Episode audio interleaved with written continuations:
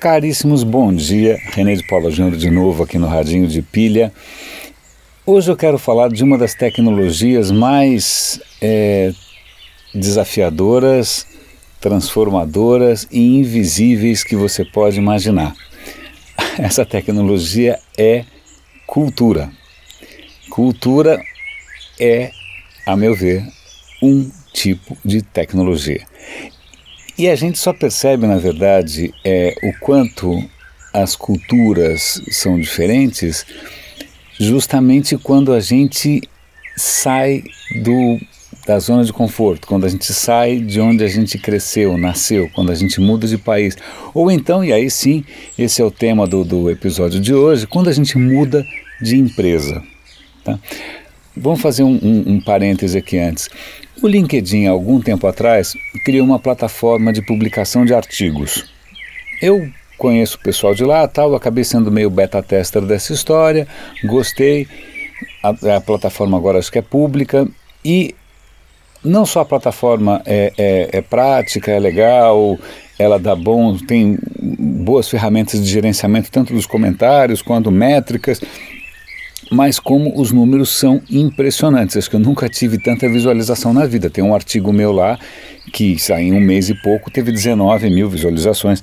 Eu nunca vi isso na vida, eu vou dar link de qualquer maneira. E um artigo que eu escrevi recentemente é, era sobre culturas corporativas. E acho que nem teve tanto sucesso assim, porque, de novo, o tema parece um pouco rebuscado, não parece uma coisa muito premente, uma coisa tangível, mas é por, por causa disso. Enquanto você está dentro da sua zona de conforto, a questão da cultura corporativa é uma coisa abstrata demais. Tá? Por que, que eu fui lembrar disso hoje? Porque, por uma coincidência, algumas das notícias que me caíram no colo têm tudo a ver com isso. Uma delas, de maneira muito explícita, inclusive, é um artigo que eu vou dar o link, como eu sempre dou, sobre a cultura corporativa do Netflix. E o tema era até que ponto o Netflix, à medida que ele se expande pelo mundo, ele vai ter condições ou vai ter dificuldades, ou seja o que for, para fazer com que a sua cultura permaneça a mesma.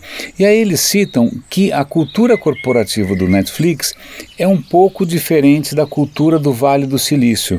Não tem tanto aquela coisa de puff colorido, pebolim e aquela coisa de tratar o cara que acabou de sair da faculdade como se ele fosse o Isaac Newton. Não, não tem nada disso. Eles contratam gente mais sênior, o ambiente é super competitivo, tem uma cultura é, de extrema transparência, de você poder falar na cara as coisas que não estão certas, as coisas que estão certas. É, tem uma meritocracia também bastante agressiva, então o quem, quem tem um bom desempenho, quem performa bem, é muito bem remunerado.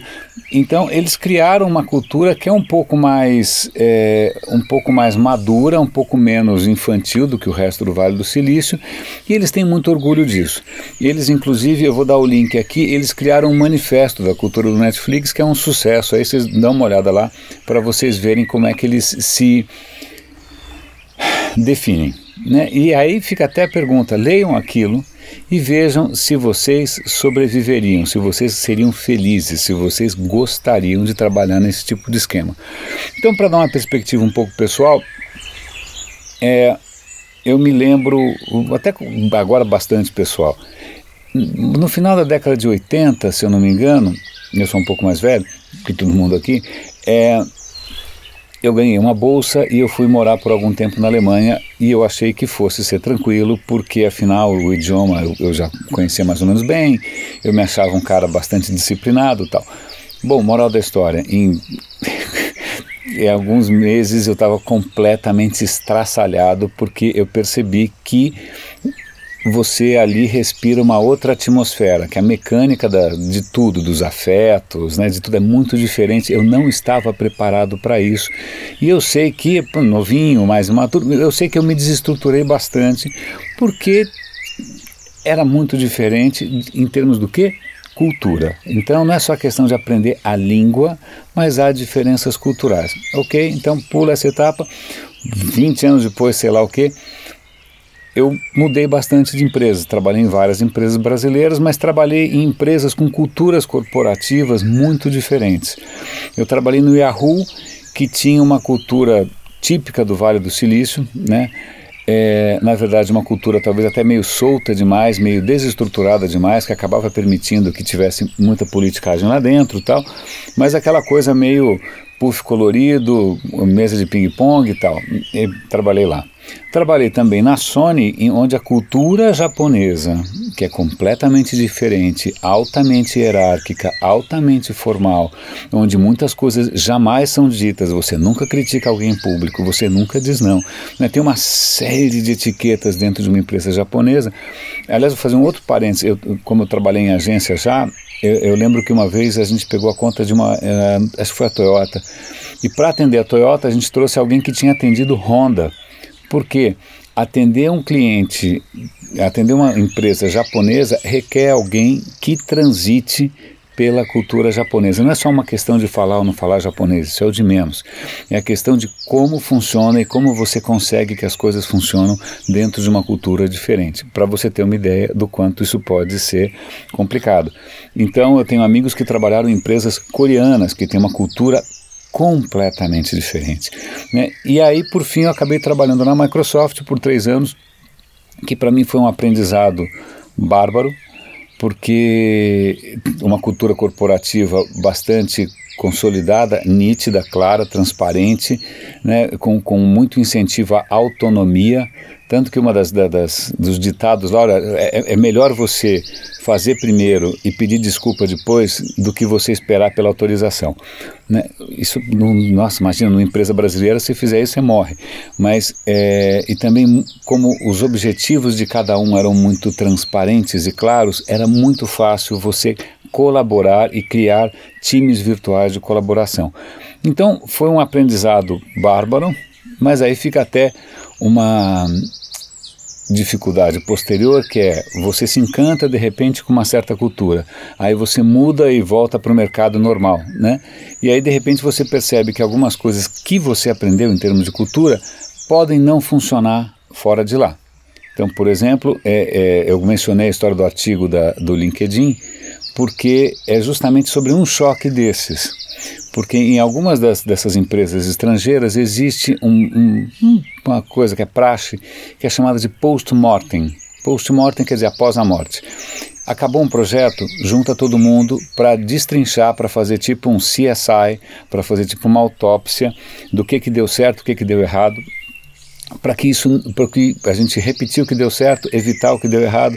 Não é um processo simples, tem que tomar muito cuidado para isso não virar um, né, um, um culpando o outro, todo mundo se defendendo. Você tem que ter uma atmosfera propícia, mas isso é tão bom e é tão salutar. E recentemente estive num projeto com gringos e um dos gringos falou: olha, a gente deveria fazer um post-mortem. Né? Para ele era natural, para mim era natural eu falei, cara, calma, porque esse cliente é um cliente latino-americano. Num cliente latino-americano, você não consegue fazer um post-mortem sem ter sangue na parede. É muito difícil, porque tem coisas que não são ditas, para algumas pessoas você não fala algumas coisas. É muito complicado. Ele, como gringo, faz parte da cultura dele, faz parte talvez da cultura profissional dele também. Mas isso não migra né? Isso não migra. Então esse é o tema desse artigo. Eu vou dar o link aqui. Ele é, é, o, nome do artigo é Dica de Carreira. O mundo é grande para mostrar que existem essas diferenças culturais. Voltemos para o caso da Netflix. A Netflix que tem essa cultura que é bastante frontal, bastante transparente, bastante assertiva, na hora que ela vai para o Japão, que é um país em que os caras travam com essa história de, de se confrontar ou de dizer diretamente o que está errado, etc. e tal, os caras estão apanhando.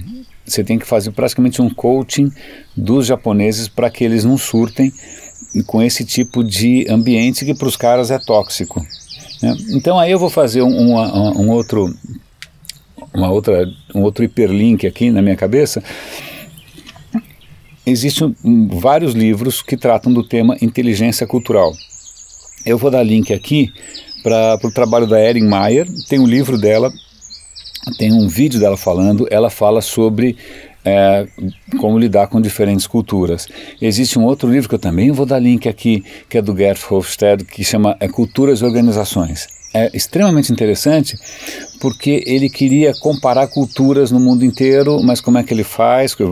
Vai ter que viajar que nem um louco, tem que inventar critérios. Ele tinha inventado quatro critérios, vamos ver se eu estou bem de, de memória aqui. O primeiro deles é relação com a hierarquia, o segundo deles é relação com a incerteza, o terceiro deles é relação entre gêneros, quer dizer, masculino e feminino. O quarto critério era a relação entre o individual e o coletivo. Existem culturas que são, são mais individualistas, existem culturas que são mais coletivas. Com esses quatro critérios, a, a IBM falou: olha, você quer. A gente tem escritório em lá, dezenas e dezenas de países. Você quer né, passear pelos nossos escritórios para ver como são as culturas, como são os choques de culturas. Baseado nessa experiência com a IBM, ele lançou um livro que chama Culturas e Organizações. Eu vou dar o link aqui, eu sugiro a leitura. É, e é muito interessante, ele tinha pensado quatro critérios. Vocês lembram? Hierarquia, incerteza, é, coletivo e. O que, que eu falei? Homem e mulher, né? Sexo. Indo para a Ásia, ele descobriu um outro critério, que é a relação com o tempo. Por quê? Porque ele percebeu que no Ocidente a gente tem uma relação muito mais imediatista, muito mais de curto prazo, a gente é mais impaciente. E no Oriente, na Ásia, ele percebeu que existia uma outra mentalidade de longo prazo. Né?